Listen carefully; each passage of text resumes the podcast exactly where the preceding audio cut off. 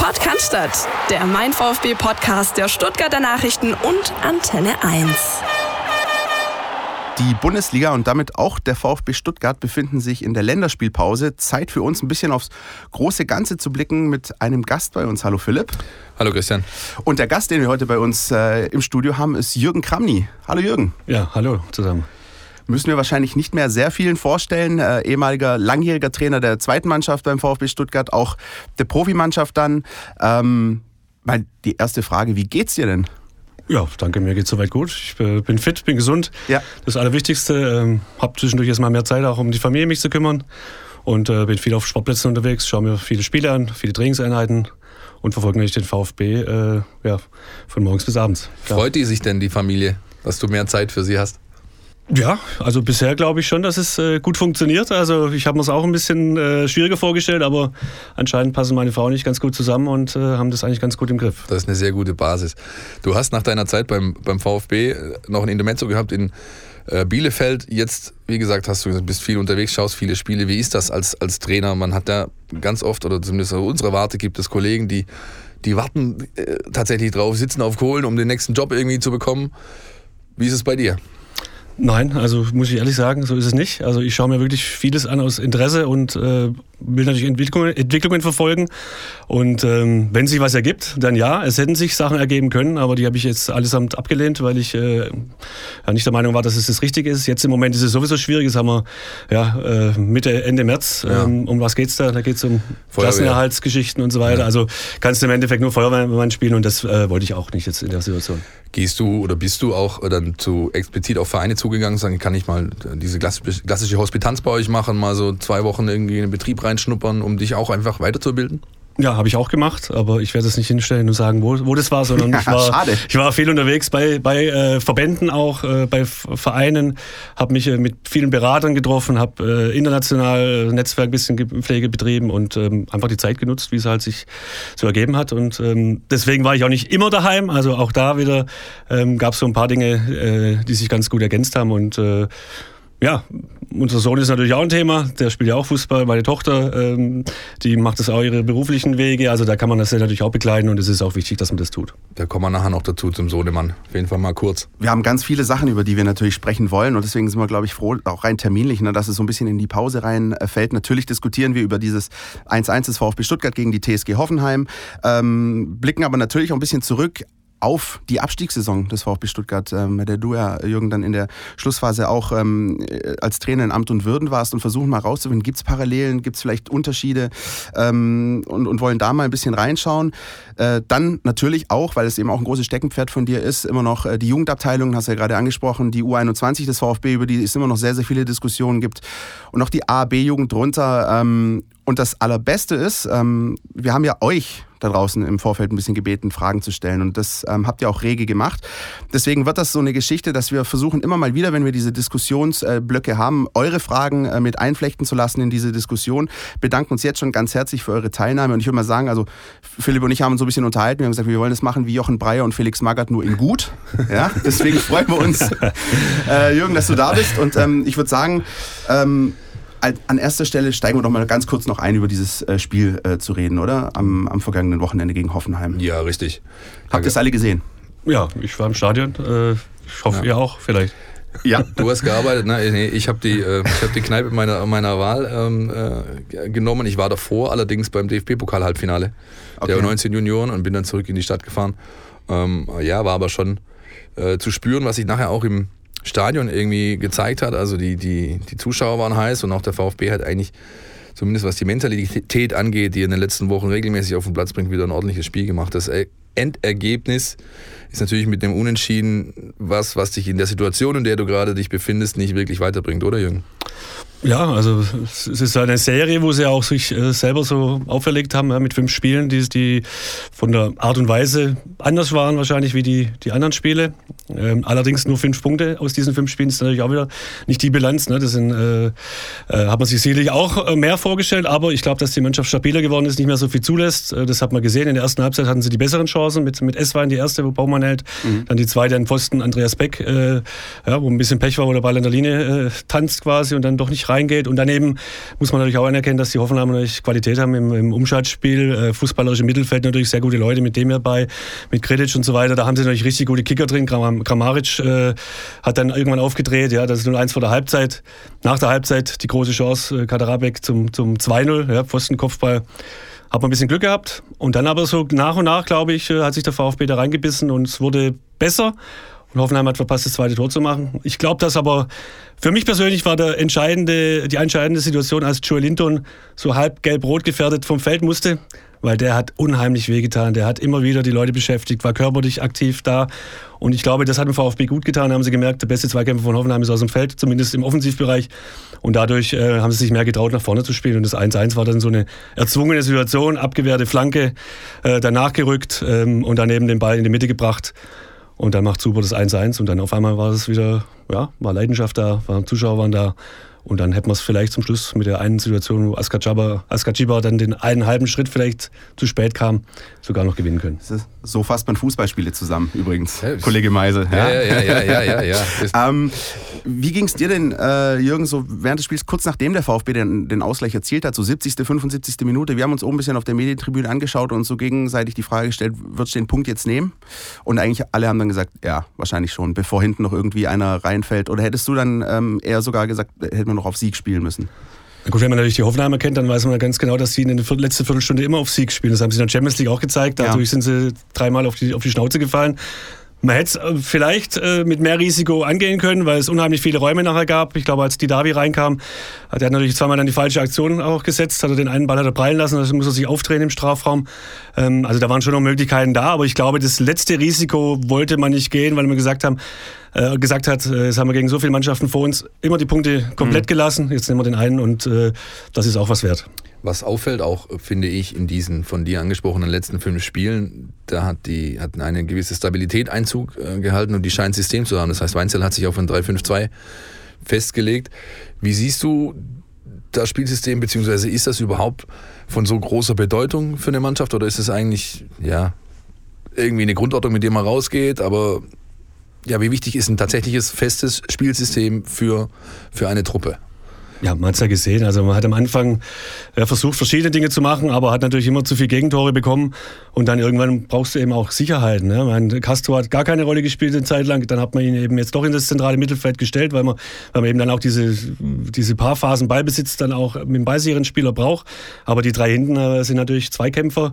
Ja, mit Pavard hast du einen guten Fußballer, der ein gutes Auge hat. Mit, mit Kabak natürlich einen, der unheimlich bissig ist und hungrig ist. Kempf hat sich da jetzt in eine, in eine gute Rolle reingespielt und äh, ich denke, dadurch wissen auch die Offensivleute, dass sie eben auch mal was nach vorne machen dürfen und es nicht gleich äh, Probleme gibt, wenn wir, wenn wir dann mal den Ball verlieren. Und ich glaube, das ist ein Riesenunterschied zu den, zu den anderen Spielen. Allerdings ist nicht viel passiert, außer dass du Hannover geschlagen hast. Und jetzt bist du äh, drei Punkte an Schalke dran, an, äh, an Augsburg fünf. Äh, und die musst du erstmal aufholen. Der nächste Spieltag ist für mich ein ganz entscheidender. Wie wirkt das Konstrukt ähm, Mannschaft Trainer als Gesamtes auf dich von außen betrachtet. Ich hatte ganz, am Anfang hatte man das Gefühl als Beobachter, die finden gar nicht so sehr, so wirklich zusammen. Ja, auch, das hat sich auch in der Sprache ausgedrückt. Äh, Markus Weinz hat immer von der Mannschaft und vom Trainerteam gesprochen, anstatt das irgendwie als ein Gesamtes zu nehmen. Ja, da scheint sich was getan zu haben. Wie siehst du das?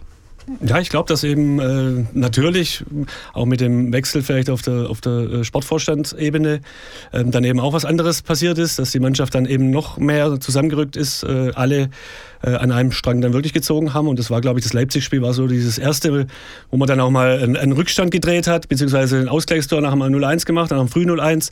Und das war, glaube ich, so ein, so ein Punkt, dass das äh, äh, wo die Mannschaft gemerkt hat, okay, so kann es vielleicht gehen, auch wenn wir es danach nicht die Ernte eingefahren haben, durch einen komischen Freistoß dann das Spiel verloren, äh, muss man, kann man sich in eine andere Richtung geben. Aber ähm, ich glaube, das gibt Vertrauen. Wenn man natürlich in jedem Spiel zehn Torchancen zulässt, dann weiß man, wie das ist. Dann ähm, ist es kein gutes Zeichen für eine Mannschaft, die hinten steht. Und da hat man dran gearbeitet und, und äh, ich merke schon, dass da eine Einheit jetzt äh, entstanden ist, die vorher nicht so da war. Exakt, da sind Szenen äh, vorgefallen gegen Spielende, ähm, die uns aufgefallen sind, die wir so bisher in den Vorwochen nicht gesehen haben. Und zwar, als dann die Nachspielzeit angezeigt war, ich glaube vier Minuten oder sowas, ähm, da stand wirklich nahezu die komplette Ersatzbank mit zusammen Trainer, der schon gar nicht mehr in der Coachingzone stand und haben wie wild rumgefuchtelt äh, in den Himmel und und den Schiedsrichter dazu animiert abzupfeifen, sind bei jeder äh, Abwehrszene, obwohl es jetzt nicht mehr wirklich dramatisch war, aber die sind mitgegangen. Da hast du wirklich gemerkt, alle sehnten jetzt diesen Abwehr vorbei. Das habe ich so in den, äh, in den Wochen zuvor und in der Hinrunde nicht erlebt beim, beim VfB. Ist das sowas, Nimmt man das dann auch als Trainer mit wahr, wenn du, wenn du an der Seitenlinie stehst und, und hinter dir die Mannschaft, die, die fiebert mit quasi und, und schiebt dich mit äh, raus aus der Coachingzone? Äh, ist das so etwas, was nochmal so einen extra Push gibt, auch für einen Trainer? Ja, also ich meine, wenn du natürlich kommst als neuer Trainer und übernimmst eine Mannschaft, die natürlich so schlecht dasteht, musst du erstmal versuchen, Kleinigkeiten in deine Richtung zu bringen und dann kommen die Ergebnisse nicht, beziehungsweise verlierst klar. Ähm, und dann musst du erstmal das Vertrauen in der Mannschaft wieder gewinnen. Und ich glaube, das war jetzt äh, der Fall. Er hat auf die richtigen Spieler gesetzt, er hat dann auch äh, die richtigen mitgenommen, die genau das vorleben. Auch wenn du es mal nicht spielst, musst du natürlich auch ein Teil der Mannschaft sein. Und äh, ähm, ich habe oft genug in so einer Situation auf dem Platz gestanden, deswegen weiß ich ganz genau, wie es ist, wenn die Leute draußen mitgehen, mhm. wenn dann wirklich noch jede Grätsche Grätsche, wenn der Ball ins Ausgespielt wird, wenn das bejubelt wird, das bringt ja so viel, so viel Prozente auf den Platz und dann hast du ein gutes Gefühl und dann irgendwann gewinnst du auch mal gegen Hoffenheim wieder 2-1, weil, weil das ist äh, letztendlich auch äh, ein Erfolg dieser, dieser Mannschaftsleistung dann. Ich habe ich hab schon Situationen in der Bundesliga erlebt, da haben äh, Profis, die auf dem Platz standen, den Trainer umgegrätscht an der Seitenlinie. Ich muss überlegen, welcher Trainer das noch war damals. Das fällt mir nicht mehr ein. ja, ähm, das war eine Riesenaktion damals. Ich bin froh, dass ich mich nicht verletzt habe. Das war die Derby meines Wissens, ne? Ich weiß es gar nicht mehr. Die ja, Derby gegen Wolfsburg. Ja, ja. Nee, war, war nicht gegen Wolfsburg, war gegen HSV zu Hause. War okay. in, der, in der letzten Minute haben wir es 2-1 gemacht durch Maxim auf der rechten Seite durchgegangen und Gravitz dann Kopfballtor und dann sind wir los und auf einmal war Glatter ist hier auf, auf dem Rasen und dann hat es halt bumm gemacht. Und, aber beide haben wir. Wäre heute vielleicht ein Fall für einen Videobeweis, äh, damals äh, war es ja. noch nicht so aktuell. Ja. Wir haben ähm, auch einen taktischen Rückblick nochmal auf dieses Spiel äh, und so ein bisschen auch auf das große Ganze beim VfB Stuttgart, denn wir haben ja seit letzter Woche eine neue Rubrik und ähm, da würde ich sagen, hören wir mal rein. Die Mein VfB Taktiktafel. Hier geht's ins Detail. Andreas Beck gehört beim VfB zu den Spielern, die eine gute Saison spielen. Eigentlich ist er schon seit dem ersten Spieltag eine wichtige Stütze und war auch in den schwierigen Phasen bisher zumindest ein Lichtblick. Was ihn vor allem auszeichnet, ist seine Spielintelligenz, vor allem in der Defensive. Da weiß er einfach ganz genau, wann er wo hinzulaufen hat. Hat zum Beispiel ein sehr gutes Timing im Anlaufen und äh, läuft da einfach so an, dass der Gegner sich nicht drehen kann und ihn nicht überspielen kann. Und es passiert ihm zum Beispiel auch kaum, dass er mal einen Gegner im Rücken übersieht und, und laufen lässt. Das macht ihn zu einem sehr guten Pressingspieler und vor allem zu einem sehr guten Spieler für komplexe Pressingrollen. Das heißt, er kann mit großen Räumen umgehen, er kann mit Situationen umgehen, wo viele Gegner um ihn rumstehen, wo die Zuordnungen nicht so klar sind. Äh, und da macht er einfach wenig Fehler in solchen schwierigen Situationen. Das ist eine Qualität, die seine Trainer für so einen kleinen taktischen Kniff nutzen können.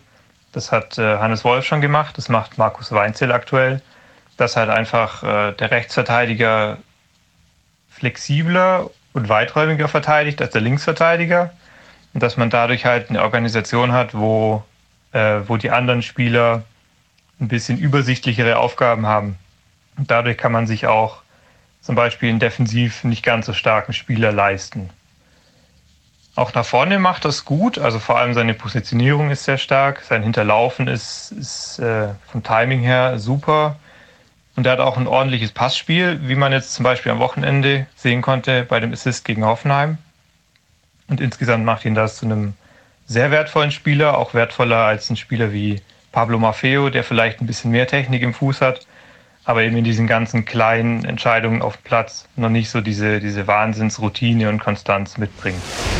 Ja, vielen Dank an Jonas Bischofberger, der für uns jetzt äh, Woche für Woche so ein bisschen äh, den taktischen Blick auf die Spiele des VfB Stuttgart legt. Ähm, ihr habt es gehört, es ging allen voran um Andreas Beck, der auch beteiligt war an diesem wichtigen Ausgleichstreffer gegen den VfB. Und Jürgen äh, Jonas hat uns auch äh, auf Twitter eine Frage für dich zukommen lassen. Er ist nämlich dort unterwegs als VfB taktisch.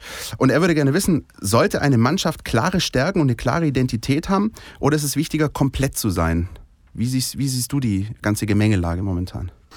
Also komplett zu sein ist ja für den VfB jetzt quasi ganz schwierig. Wenn du, ja. in so einer Situation bist, dann kannst du gar nicht komplett sein. Also ich denke, dass du einfach das Spielermaterial jetzt nutzen musst.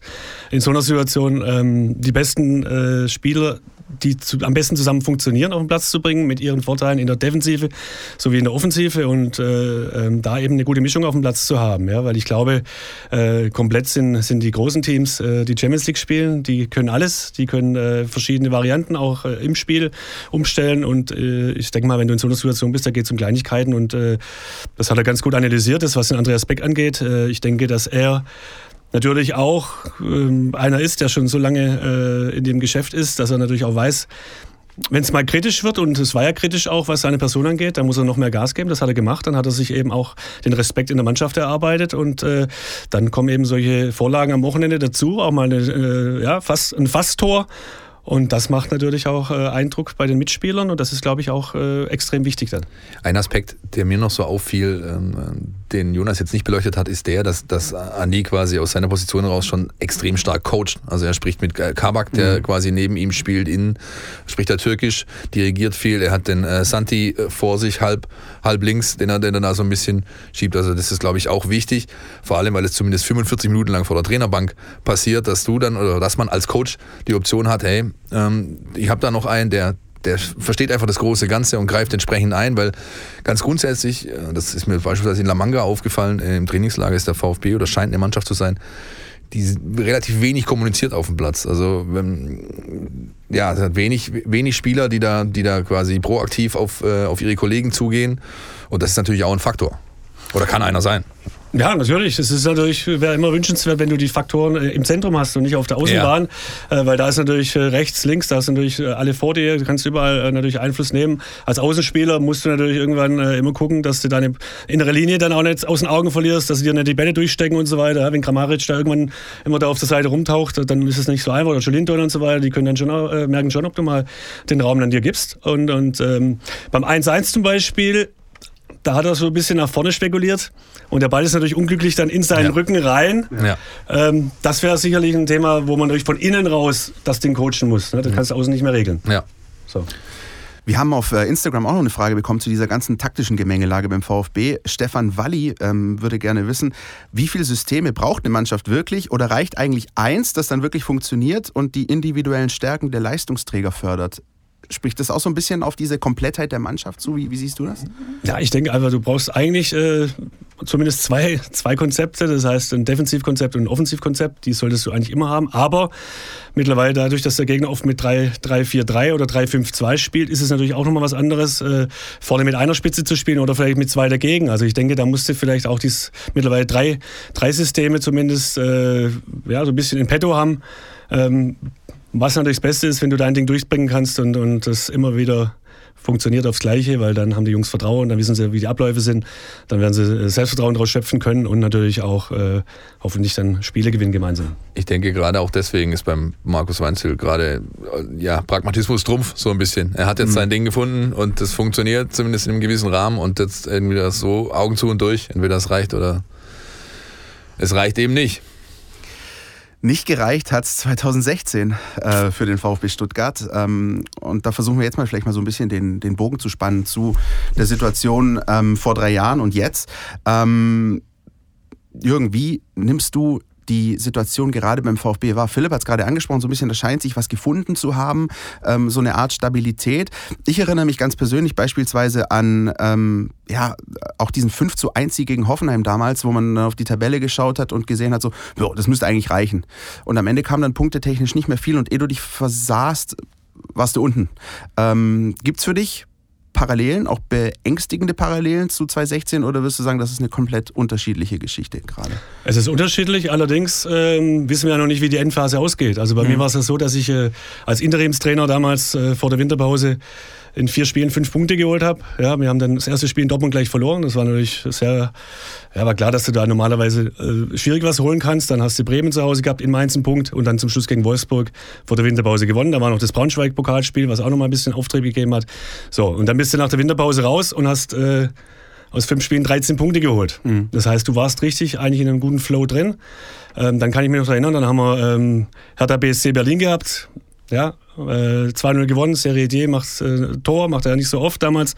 Und äh, alle feiern und, und, alles ist super. Und am Sonntagmorgen trainieren wir und Daniel Ginczek reißt sich das Kreuzband in der letzten Aktion im Training, also in seinem ersten Training, wo er zurückgekehrt ist. Und da habe ich schon gemerkt, okay, alles klar. Ähm, es läuft sportlich zwar, aber dann kommen so kleine Begleiterscheinungen, wo es dann heißt, okay, jetzt mach, mach mal langsam hier, das ist alles schön und gut, ähm, aber äh, die Bäume wachsen nicht in den Himmel, da gibt es schon noch einen, der guckt da ein bisschen danach und dann haben wir so einen kleinen Dämpfer gekriegt. Dann haben wir trotzdem in Schalke 1-1 gespielt und dann hast du Hannover zu Hause und äh, das war natürlich ein ein Spiel, wo du, ja, wo Robin Duttner vor, in der Woche vorher sagt, dann äh, sechs Punkte aus der englischen Woche war dann ja, mit Hannover, Gladbach mhm. und Hoffenheim zum Schluss. Ja, sechs Punkte müssen schon, müssen schon sein. Ne? Und dann verlierst du zu Hause gegen, gegen Hannover 2-1, obwohl du 35 zu 2 Torschüsse hast und äh, zwei Standardsituationen. Ja, und ähm, das war natürlich unglücklich. Dann hast du Gladbach, verlierst du 4-0 und dann haben wir die Reaktion gezeigt gegen Hoffenheim mit dem 5-1. So, und dann haben wir ein, ja, ein paar Dinge gehabt, äh, Verletzungen mit Seredier, Großkreuz, Gentner, Rupp und so weiter, wichtige Faktoren. Und dann äh, haben wir genau diese Phase gehabt, die der VfB natürlich zwischen äh, vor Weihnachten und nach Weihnachten hatte, mit zwei Punkte aus acht Spielen. Damals waren es zwei Punkte aus neun Spielen aus den letzten. Ähm, und wenn du natürlich in die sechs, letzten sechs reingehst und hast Bayern München zu Hause, Dortmund zu Hause, und dann weißt du, was, was, äh, was da passieren kann gab es äh, auch so ein, so ein, sag ich mal, irgendwo im zwischenmenschlichen Bereich was. Also man, man, spricht ja oft davon, der Trainer hat die Kabine verloren, ist so ein klassischer Satz. Also ist ja da auch vielleicht, weil äh, Spieler, die als Achse dienen hätten sollen oder Führungsspieler waren in dieser Situation durch die Verletzung gar nicht so nah beim Team waren. Was ist da irgendwas weggebrochen? Man hatte einfach von außen das Gefühl, wer hat denen den Stecker gezogen? Ja, ja also es war natürlich der Mentalitätsspieler wie, wie äh, Seridier, der natürlich auch schon vor Weihnachten, der war der, der wichtigste Spieler eigentlich war auf dem Platz, der natürlich auch gesteuert hat und gemerkt hat, wenn einer nicht so richtig mitzieht und wenn natürlich viel in der Kabine gesprochen wird, war damals auch schon der Fall. Also die standen ja auch, äh, haben nach zehn Spielen waren, äh, nach 13 Spielen zehn Punkte. Ja, also wenn man das jetzt alles mal hochrechnet zu meiner Zeit, hat, hat man normal die Klasse locker halten müssen. Auch mit äh, 21 Spielen 23 Punkte musst du die Klasse halten, wenn man es hochrechnet auf die Saison. Äh, Im Nachhinein haben dann eben die drei gefehlt gegen, gegen Hannover wahrscheinlich. Und dann kommst du in so ein Fahrwasser rein, Kabine verloren. Ähm, ich glaube, die Kabine war, war nie so da, dass man sagen könnte, das ist jetzt äh, der Hauptpunkt. Die Spieler waren erfahren. Ähm, man hat sicherlich das Thema gehabt mit den Innenverteidigern, mit Niedermeyer, der beerdigt war, dann wieder auferstehen lassen, dann mit Schwab, Verträge nicht verlängern und so weiter. Da kamen natürlich viele Faktoren zusammen. Im Nachhinein ist man immer schlau, aber es kam auch keiner auf die Idee zu sagen, pass mal auf, äh, Kramny, ähm, du erreichst die Kabine nicht mehr, jetzt müssen wir was anderes machen. Also in der ganzen Zeit kam nie einer auf mich zu und hat gesagt, äh, ja, da müssen wir was anderes machen ich finde auch das Retros schwieriges Wort, Pavlic, retrospektiv äh, ganz interessant. Gerade die Verletzungen, die du angesprochen hast. Ich erinnere mich an dieses Auswärtsspiel in Ingolstadt. Da hat sich Kevin Großkreuz äh, verletzt und am Ende hast du nach 3-1 Rückstand noch 3-3 gespielt. Und auch das war ja so ein Moment, wo du dann eigentlich mit einem positiven, ähm, äh, mit einem Push rausgehst und sagst, jetzt haben wir trotzdem hier noch einen Punkt mitgenommen. Und dann äh, gab es diesen Strudel, der immer weiter nach unten ging. Hat, wann war denn für dich oder gab es für dich diesen Moment, wo du gemerkt hast, scheiße, uns entgleitet das gerade alles, das kriegen wir wahrscheinlich nicht mehr gedreht? Ja, also du hast, du richtig bemerkt. Also nicht nur Ingolstadt, auch Darmstadt war ja dieses 2-2. Da weiß ich noch, da liegen wir 0-1 hinten, dann ja. machen wir 2-1. Dann kommt der Tütern raus, steht zwischen den Leuten und der köpft ihn rein. Also normalerweise muss das Ding runterpflücken, dann, dann gewinnst du da vielleicht. Darmstadt war ja auch in unserem äh, unmittelbaren Umfeld. Dann hast du Leverkusen zu Hause. So. Und dieses Spiel war natürlich nicht eingeplant. Das war, glaube ich, das, was, was jeder gesagt hat. Leverkusen waren auch in einer schlechten Phase. Haben über, über Roger Schmidt äh, diskutiert, ob da irgendwie, ob das noch passt. Dann gewinnen die bei uns 2-0. Und dann bist du natürlich unter Druck. So, dann hast du diese Geschichte gehabt, ich weiß auch, mit, mit Ostern freigeben und so weiter. Das ist ja alles Quatsch. Also das macht ja jeder normal. Also ich habe den Jungs drei Tage freigegeben, aber zwei, an zwei Tagen waren sie beschäftigt. Habe natürlich nicht damit gerechnet, dass sie dann äh, ihre Bilder aus Paris und London und keine Ahnung was äh, über Instagram posten. Das war jetzt nicht der Plan. Ich habe gedacht, die gehen zu ihren Familien und feiern dann Ostern zusammen, so wie ich es auch gemacht habe, um einfach nochmal äh, Kraft zu tanken. So, und dann hast du aber trotzdem Ingolstadt, wo du dann natürlich danach zurückkommst mit diesem 3-1 und dann 3-3, wo sagen, okay, Großkreuz mit Muskelbündelriss noch weitergespielt, fast bis zum Schluss und du holst den einen Punkt, der wertvoll war. Nur dann war klar, dann kommt Bayern München. So, und da sitzen wir in Bayern München, bereiten uns vor, haben das erste Mal so richtig umgestellt, haben äh, auf Fünferkette umgestellt, ähm, haben auch äh, ja, das gut vorbereitet und dann passiert am Frühstückstisch Christian Gentner krank, Martin Harnik krank, Alexandro Maxim krank. So. Und dann musste wieder neu basteln. Und das sind natürlich alles Punkte. Klar, haben wir gegen Bayern dann 3-1 verloren, obwohl es mal zwischendurch 1-2 stand und konnte durch äh, Costa zum Schluss 3-1 verloren. Okay. Und dann war Augsburg. Und Augsburg hast du dann eben äh, schlecht gespielt. Aber mit dieser schlechten Leistung hättest du trotzdem ein 0-0 holen können. Ne? Dann hauen wir dann im Strafraum über den Ball und die machen das 1-0. Und dann war natürlich klar, mit so einer Leistung äh, reicht es natürlich gar nicht. Jetzt rutscht man wieder hinten rein. Weil ich kann mich daran erinnern, als äh, wir gegen Hoffenheim dieses 5-1 hatten, dann kamen die Journalisten nach dem Spiel zu mir teilweise und haben gesagt, Herr Kramny, wie fühlt man sich im Niemandsland der Tabelle? Da sage ich, sag mal, seid ihr eigentlich noch ganz sauber? Und wie kann man mir so eine Frage, wisst ihr eigentlich, wo wir herkommen? Und wir sind noch, gar nichts ist durch. Wie viel brauchen wir noch? Ja, zwei, drei Siege werden wir sicher brauchen. Ja, und dann kamen nachher diese äh, Themen halt, ja gut, äh, äh, was hat er denn da gesagt? Und ähm, ja, das ist, also das sind natürlich, kommen nachher Punkte zusammen. Und dann brauchen wir nicht drüber reden, war natürlich, äh, kam Dortmund und dann kam dieses, dieses ominöse äh, Bremen-Spiel. Am und, Montagabend? Äh, Montagabend, das erste Montagabendspiel in der Geschichte. Tabellen 16. gegen Tabellen 15. glaube ich zum damaligen Zeitpunkt noch. Und äh, alle sagen, wir boykottieren das Spiel, weil wir sind gegen Montagsspiele. Ja, haben wir dann hier 2000 Zuschauer im Training gehabt, bevor wir abgeflogen sind. War okay, aber dann halt, ja, in Bremen gab es diesen ja, diesen, diesen, ja, da gab es richtig auf die Fresse, sage ich jetzt mal. Nach dem 3-2 haben wir dann eben drei Tore selber geschossen. Also wirklich, das war wirklich so, als wenn du äh, ein paar Spieler von uns in, in, grüne Trikots gepackt hättest und dann eben, ja, wie so ein Ding ins Rollen kommt, kommt dieses 6 zu 2. Vorgeschichte natürlich auch klar. Ja, wir haben noch überlegt, der Aufsichtsrat hat Druck gemacht, was, was, ihr müsst was machen, das geht so nicht weiter. Haben wir dann gemacht. Äh, wir sind ins Kurztrainingslager, äh, ins Allgäu ursprünglich, bis wir festgestellt haben, im Allgäu liegt Schnee. Und dann kam eben Präsident Robin auf die Idee, ach komm, zwei Stunden ins Allgäu, dann fliegen wir halt zwei Stunden nach Mallorca und bereiten uns da vor. Da habe ich schon gemerkt, Kloß im Hals, oh, oh Gott, wenn man das den Spielern verkauft, dann äh, ist schon mal schwierig, aber wenn man es natürlich der Öffentlichkeit verkaufen muss. So, aber genau das war ja das, was der Verein gedacht hat. Genau das Gegenteil beweist man denen jetzt, scheißegal, zu dem Zeitpunkt Mallorca, hin oder her, wir machen das jetzt und es geht gut. Und dann halten sie alle die Klappe. Ist ja nicht gut gegangen. Was ich faszinierend finde, ist, wie, wie sehr dieser ganze Spielfilm bei dir noch im, im Kopf abläuft. Also du weißt noch ganz genau, welcher Spieltag, wie liefen die Spiele auch innerhalb dessen. Äh, und dann gab es, wie gesagt, dieses äh, Trainingslager und dann war, glaube ich, vorletzter Spieltag Heimspiel Mainz, was dann auch nach Führung äh, noch verloren ging. Ähm, eine Frage, die uns erreicht hat, äh, die vielleicht so ein bisschen daran anschließend ähm, gestellt werden kann von Ed242, der fragt, wie groß ist dein Anteil am Abstieg? Ähm, oder haben wir als offene Frage gestellt, ähm, was würdest du, gibt es etwas, das du anders machen würdest und wenn ja, was? Rückblickend. Na gut, als Trainer bist du immer äh, mitverantwortlich, in wie viel Prozent man das ausdrücken muss. Ich, hab, ich war letztendlich der Letzte mit dem Rührstab in der Hand, das ist nun mal so. Allerdings hat man natürlich die letzten zwei, drei Jahre vorher auch schon äh, mehr oder weniger darum gebeten, dass es vielleicht mal klappt. Mhm. Ähm, es ist natürlich tragisch, dass es jetzt mit mir so passiert ist.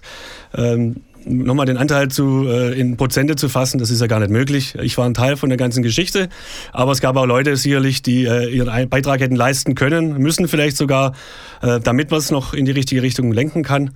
Ähm, nur jedes Spiel ist einzeln gewesen nachher. Ja? Dann hast du dich eben von Woche zu Woche äh, von Situation zu Situation weitergeschleppt und hast dann überlegt, was können wir machen, ähm, jetzt auf die verletzten Spieler zu reagieren, auf das zu reagieren. Ich denke, ich habe alles, alles probiert, was möglich war. Zum Schluss haben wir sogar die Viererkette plus Torwart noch gewechselt. Äh, ja, da haben auch dann welche gesagt, Aktionismus, auf einmal vor haben sie alle gefordert. Ja, ich kann mich auch an, an Pressekonferenzen erinnern, da haben wir die ersten vier Spiele nach der Winterpause, haben alle gewonnen. Ja, wann wollen sie mal wechseln? Ja, warum soll ich jetzt wechseln? Es läuft doch alles, es ist doch alles okay. Ja, aber der VfB hat die sicherste Bank Deutschlands. Also ich kann mich äh, noch gut an, an solche äh, Parolen daran erinnern. Und ähm, ja, wie gesagt, wenn der Verein äh, der Meinung gewesen wäre, man kann da nochmal einen Impuls setzen, dann wäre ich der Letzte gewesen, der gesagt hat, natürlich. Aber von mir aus zu sagen, jetzt äh, ich äh, gebe jetzt auf und so weiter, das kam ja nicht in Frage. Ja, wir hatten die, hatten ja noch die Chance die letzten zwei Spieltage. Dann kommt Mainz und Christian Gender kommt nach der Verletzung zurück äh, und wir machen es 1-0. Mhm. Und es waren 40 Grad im Stadion, die Stimmung war gut und dann eben 1-1, 1-2 und dann auf einmal kommen die Füße, die, ja, dann, dann wackelt alles natürlich und, und dann hast du gemerkt, äh, ja, wir waren nicht mehr in der Lage, dann dagegen zu halten. Und der Gegner war natürlich auch gut. Also Mainz hat damals um die Europa League-Plätze gespielt, sind auch da reingekommen. Das darf man alles nicht vergessen. Also die waren ja richtig gut. So, und dann kommst du am letzten Spieltag Wolfsburg.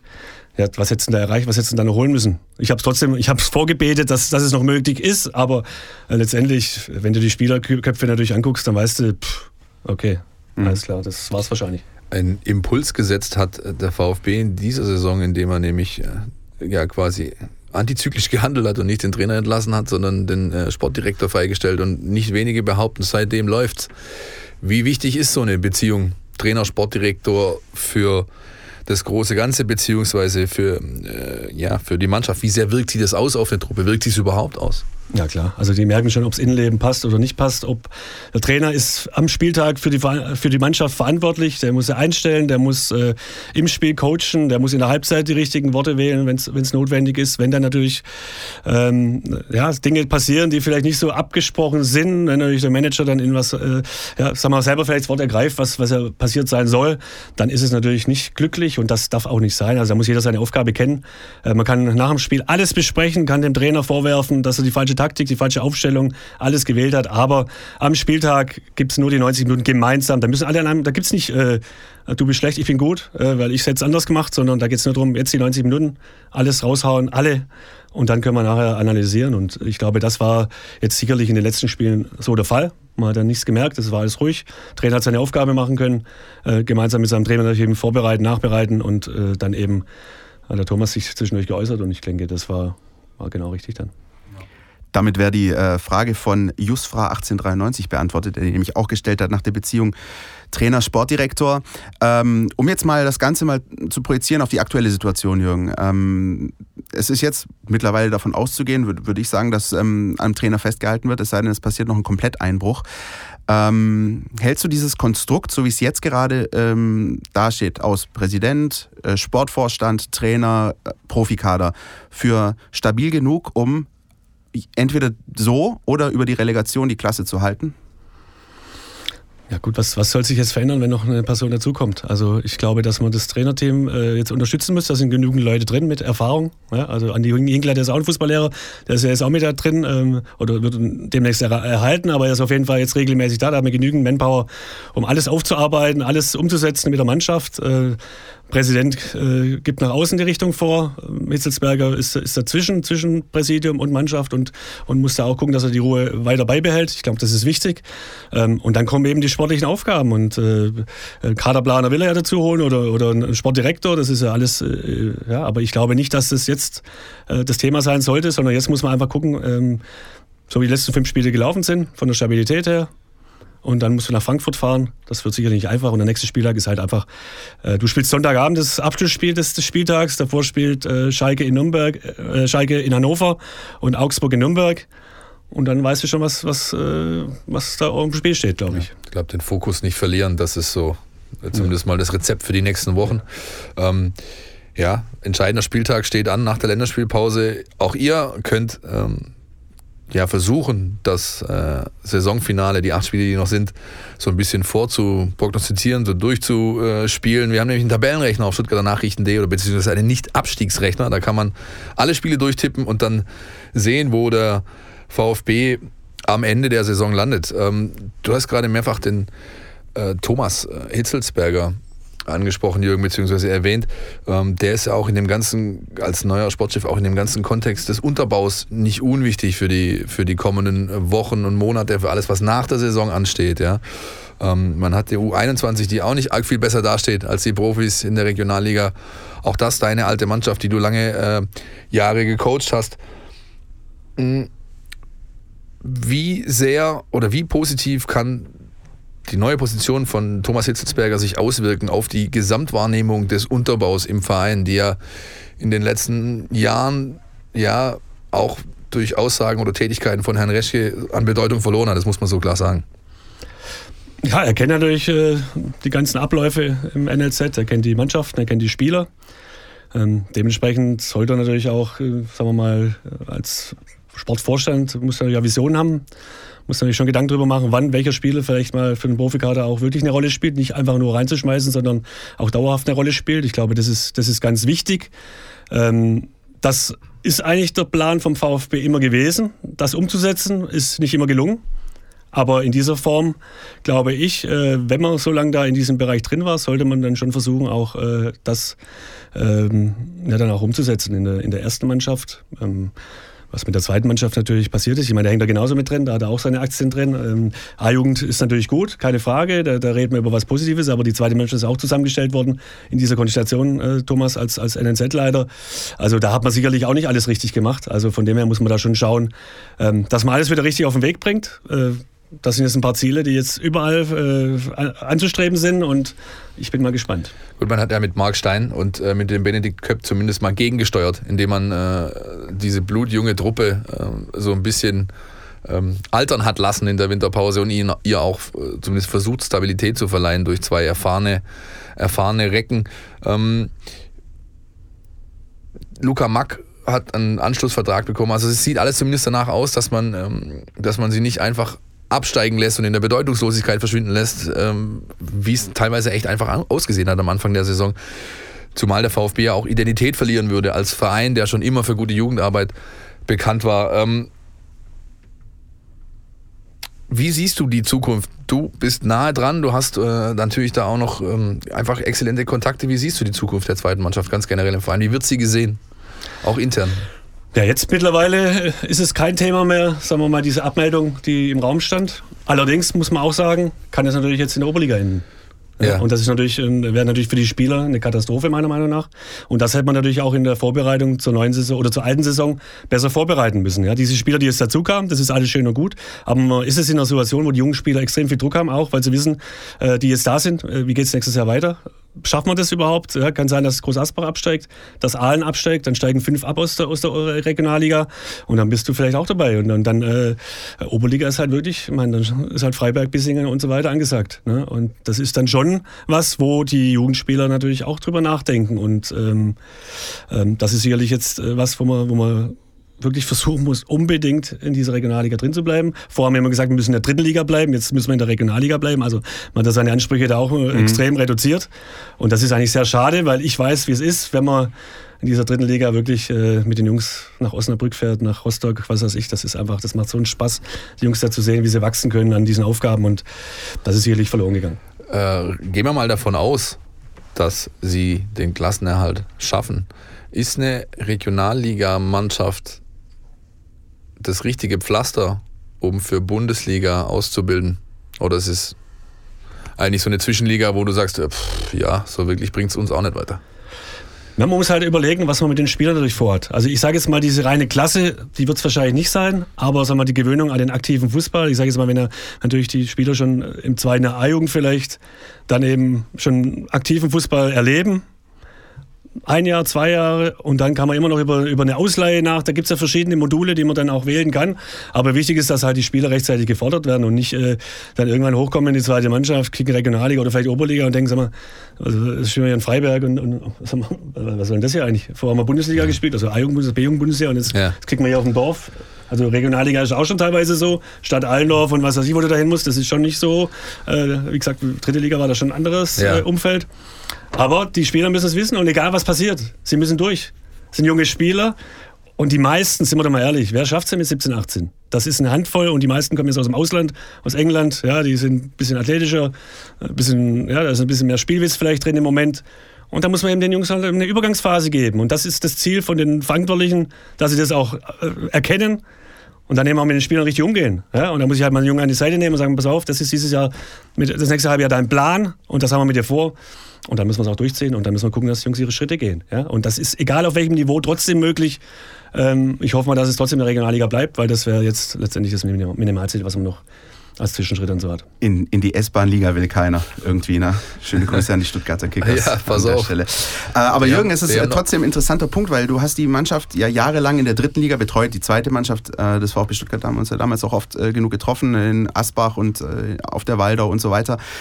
Wie ähm, geht man dann mit einem Spieler in so, einer, in so einem Zwischenstadium, sage ich mal, um? Also wenn er sich auf dem Sprung befindet zwischen Jugend und möglicherweise Profikader, wie findet man da den richtigen Ton? Was sind die Herausforderungen da als, als Trainer? Ja, man muss den Jungs immer das Gefühl geben, dass jetzt genau das deine Mannschaft ist. Also das nützt ja nichts, wenn du einen Ausflug zu den Profis machst und denkst jetzt, hey, das ist jetzt meine Truppe, weil da sind geilere Typen drin, ja, das macht alles mehr Spaß dort äh, und so weiter.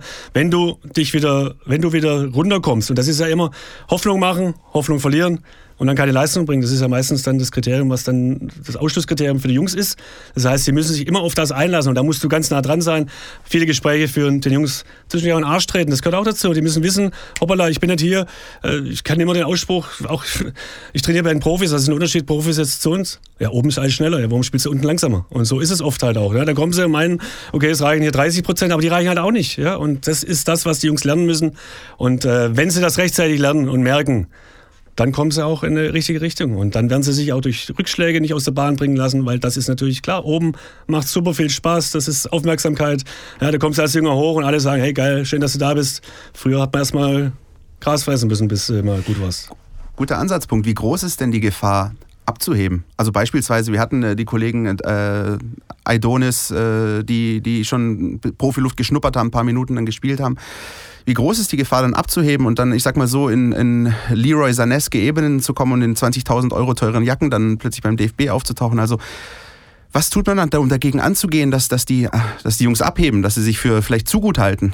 Also Leroy Sané ist natürlich ein Ausnahme, Ausnahme, Ausnahme, Ausnahmespieler. Das steht außer ja, Frage. Und deswegen äh, ist er natürlich auch speziell. Ich habe mit Norbert Eggert über ihn auch mal gesprochen. Der sagt wirklich, äh, es war mit 17 auch nicht zu erkennen, will er jetzt äh, Sänger werden, will er Beachboy werden oder will er Fußballer werden. Wenn man gefragt hat, natürlich, ich will Fußballer werden. Aber so die Ernsthaftigkeit, die kommt halt auch erst dann, ja.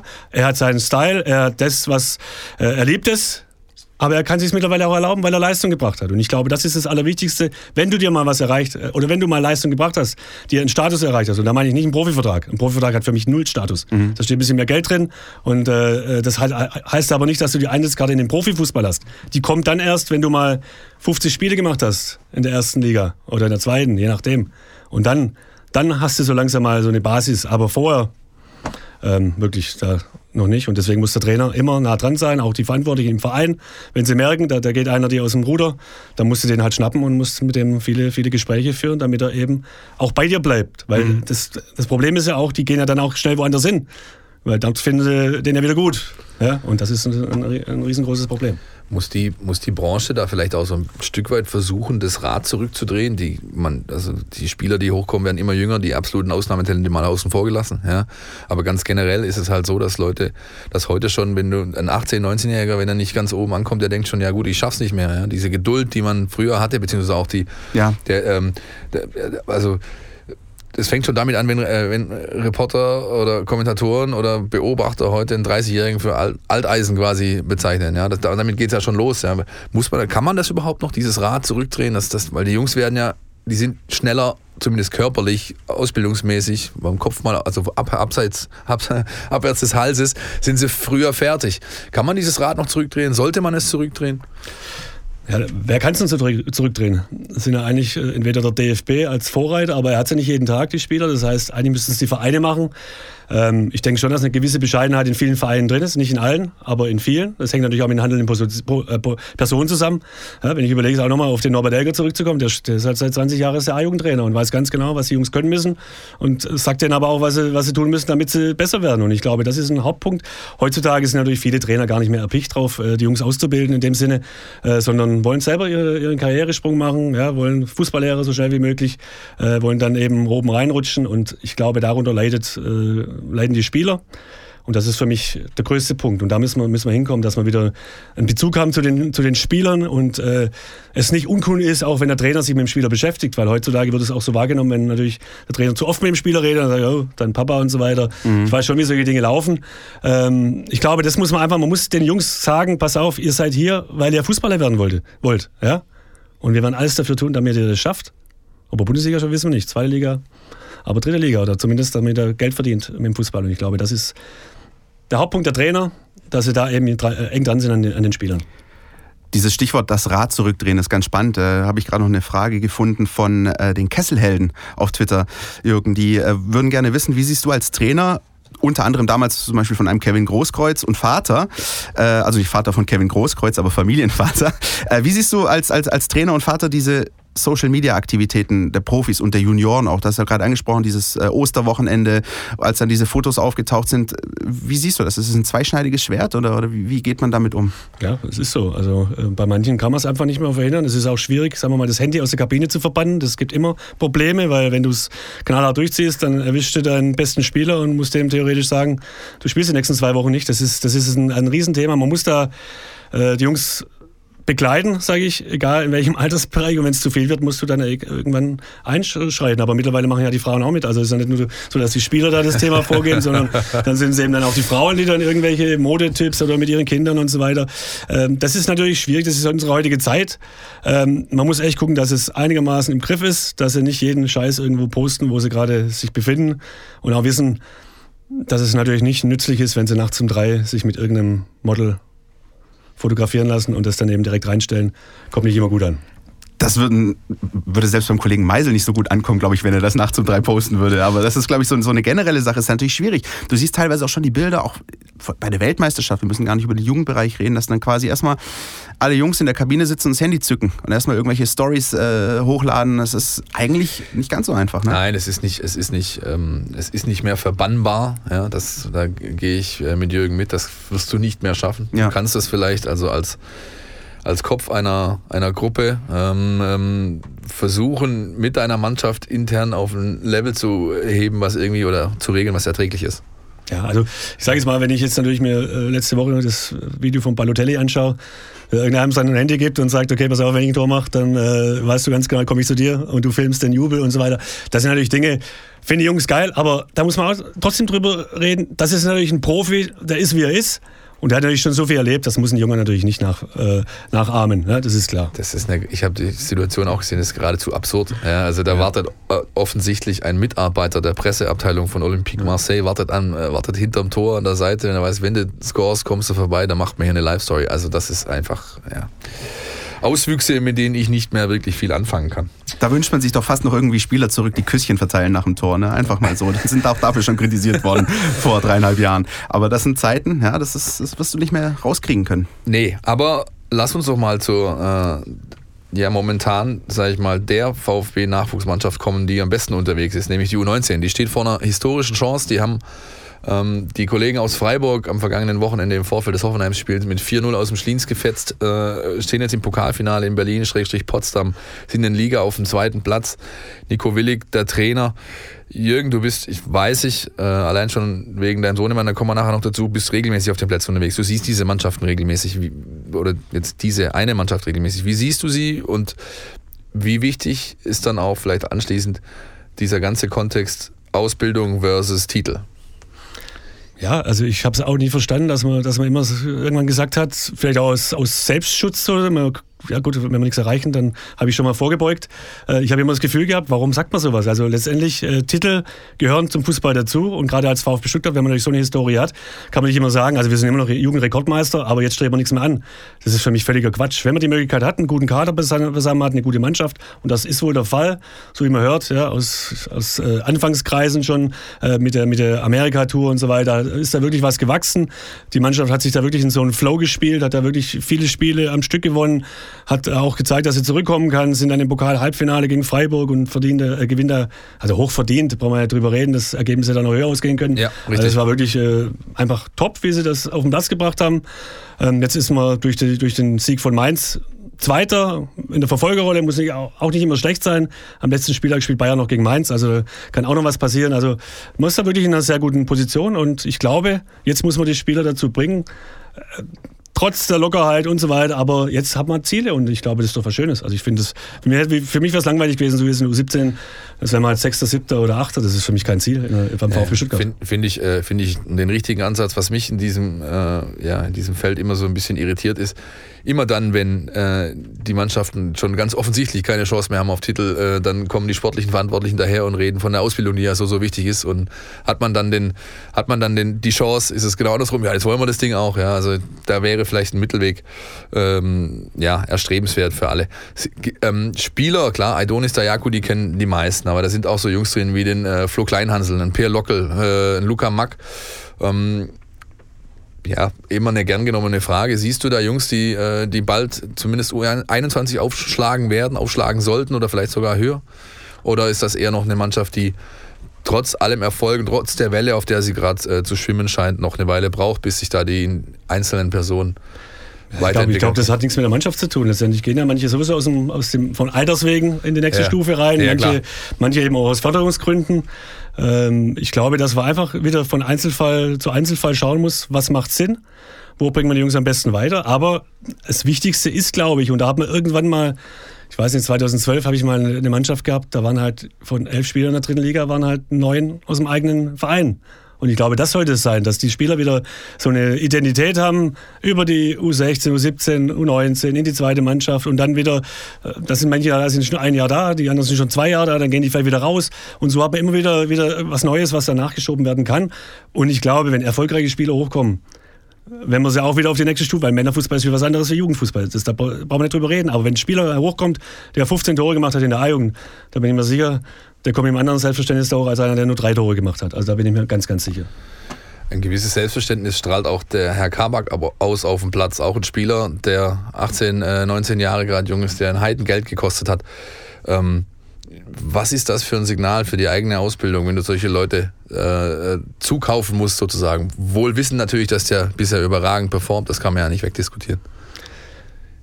Ja, das ist überhaupt kein Zeichen. Ob der jetzt 18 ist, natürlich machen sich die Jungs darüber Gedanken, aber die anderen, die man geholt hat, die sind 20. Ja. Und die haben halt keine Leistung gebracht. Also ich sage jetzt mal, wenn der Junge äh, die ersten zwei Spiele versagt hätte, dann hätte jeder sagen können, okay, alles klar, was, was, was? Also jetzt setzt uns nochmal ein vor die Nase. Aber es war nicht der Fall. Der Junge hat seine Leistung gebracht. Deswegen müssen jetzt alle da letztendlich auch ruhig sein. Das war genau richtig, so einzuholen. Bei äh, anderen Spielern, das wisst ihr selber, die gar keine Rolle mehr spielen, die auch viel gekostet haben, also da hätte man vielleicht ein bisschen mehr äh, mal nachprüfen müssen, ob das für den VfB dann auch die richtigen sind. Ja, das ist zumindest meines Wissens in, bei gewissen Personen unterlassen worden. Ja, dann weißt du ja viel. ich wollte dich nur ein bisschen locken gerade, aber ja, mein, ist ja offensichtlich, ja, wenn ich dann so Leute sehe wie den Maffeo, wie ich war am Trainingslager dabei, wenn du das dann siehst, dann äh, das, die sportliche Eignung für dieses Level Bundesliga hin oder her, aber das sind gewisse andere Aspekte offensichtlich nicht überprüft wurden. Ne? die ja sehr wichtig sind, äh, wie wir gelernt haben aus den letzten Minuten auch. Ähm, es gibt auch so einen, so einen weisen Spruch, ich weiß gar nicht, wer ihn geprägt hat, er gesagt, es gibt für mich eigentlich gar nicht alt und jung, es gibt für mich nur gut und schlecht. Ähm, wie, wenn wir gerade nochmal über diese, über diese ganz jungen Jahrgänge sprechen, äh, Jürgen, wie vermittelt man denn einem Spieler, dass es nicht reicht? Ja, ich glaube, dass auch da wieder die Offenheit und die Ehrlichkeit das Allerwichtigste ist. Es gibt nichts Schlimmeres für, für Spieler, wenn sie irgendwo hingehalten werden, wenn sie, wenn sie, ach komm, warte nochmal noch mal vier Wochen und nochmal und einfach klar mit, mit Kante zu sagen, pass mal auf, Junge, ich wirklich, ich mag dich wirklich so wie du bist, du bist ein richtig geiler Typ, aber fußballerisch werden wir dich nicht in die nächste Stufe bringen können und dementsprechend schau dich um, wir helfen dir ähm, wirklich, du hast ja nichts zu Schulden kommen lassen, deswegen bist du eigentlich ein VfB-Spieler, aber man muss halt das Leistungskriterium natürlich im Vordergrund sehen und deswegen musst du ehrlich mit den Jungs umgehen. Und wenn du das machst, dann verstehen die das auch. Und dann gehen sie in die nächste Stufe. Und ich habe, also bei mir war zum Beispiel, als ich A-Jugendtrainer wurde, war meine erste Maßnahme, den B-Jugendlichen die Hälfte zu sagen, ich werde nicht übernommen. Mhm. Und da kamen welche, ich bin auch schon zehn Jahre hier, seit Bambinis. Da sage ich, ja, sorry, aber ich bin jetzt da und äh, wir haben uns dann so entschieden. Also das ist dann nicht einfach, aber ich glaube, eine klare Antwort oder eine klare Aussage ist immer hilfreich, als ein Rumgeeier nochmal rauszuschieben und äh, dann die Jungs zwischen den Stühlen stehen zu lassen. Das bringt gar nichts. Um vielleicht da mal den Deckel drauf zu machen auf dieses ganze Konstrukt äh, Jugendbereich, vielleicht nochmal abschließend die Frage von Ed Roter Brustring, der fragt, wie siehst du denn im Allgemeinen die Entwicklung des Vereins und auch die Jugendabteilung? Also ist das, war der VfB schon mal besser unterwegs, war schon mal schlechter unterwegs? Wie, wie siehst du das Ganze? Unabhängig um, um, von der Tabellensituation der Profis. Genau, to, to put it in a nutshell. Also ja, ja. wie ist der VfB deiner Meinung nach unterwegs? Ja gut, man hat, man hat in alles investiert, sage ich jetzt mal. Man hat bei den Profis in die Mannschaft extrem investiert. Das war zu meiner Zeit gar nicht möglich. Also mhm. so viel Geld auszugeben, also da konnte ich nicht mehr davon träumen. Ich wollte auch einen Innenverteidiger holen. Und wenn ich dann im Transfermarkt geschaut habe oder Weißscout, 4 Millionen, und dann habe ich gedacht, um Gottes Willen, aber da kann ich auch selber spielen. Also äh, was da manchmal wirklich auch Preise aufgerufen wurden für Spieler, die einfach die nicht weiterbringen. Und das ist äh, heutzutage wirklich, hat man viel Geld ausgegeben, hat äh, das NLZ, das Zentrum gebaut, die Plätze erneuert, man hat da viel, viel investiert, man hat in, in Manpower, man hat viele Leute angestellt für viele Bereiche.